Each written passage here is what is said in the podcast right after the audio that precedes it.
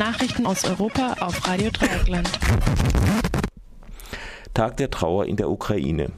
Heute wollen die Außenminister Deutschlands, Frankreichs und Polens den Präsidenten der Ukraine, Viktor Janukowitsch, treffen, bevor sie in Brüssel mit den 28 EU-Mitgliedstaaten über gezielte Sanktionen für die Verantwortlichen der Gewalt entscheiden.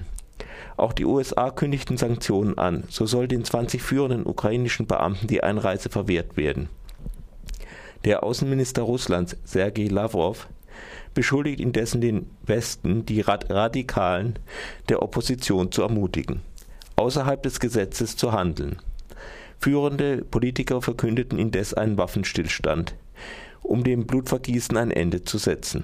Dieser dauerte jedoch nicht lange an. Nachdem es am frühen Morgen noch hieß, es gäbe keine Anzeichen, dass die Gewalt der letzten Tage sich wiederholen könnte, lassen aktuelle Twitter-Meldungen auf erneute Zusammenstöße schließen. In den letzten zwei Tagen gab es bei den Straßenkämpfen in der Hauptstadt Kiew mindestens 26 Tote, als die Polizei versuchte, das Protestcamp auf dem Unabhängigkeitsplatz aufzulösen. Sie ging mit scharfer Munition gegen Demonstrierende vor, als von der anderen Seite Molotow-Cocktails flogen.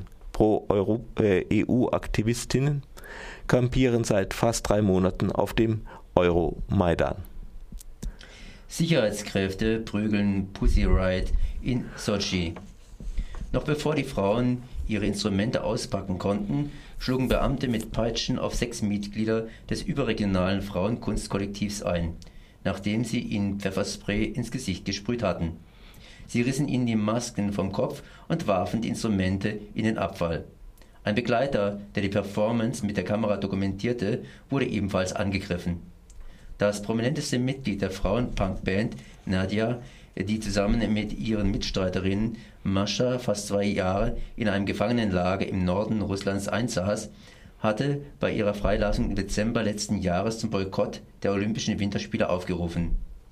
Am morgigen Freitag, dem 21. Februar, jährt sich zum zweiten Mal das folgenschweren Punkgebet der Gruppe in der Moskauer Erlöserkirche. Erklärtes Ziel von Pussy Riot ist ein Russland ohne Putin. Größte Übernahme des Jahres. Facebook kauft seinen Konkurrenten WhatsApp.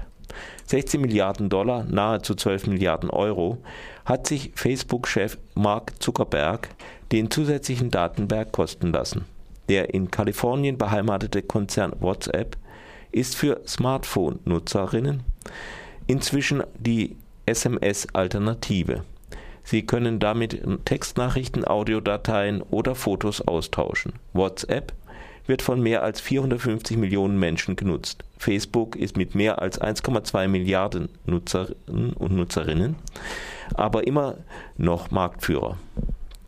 Protest gegen geplante Abtreibungsreform in Spanien geht weiter.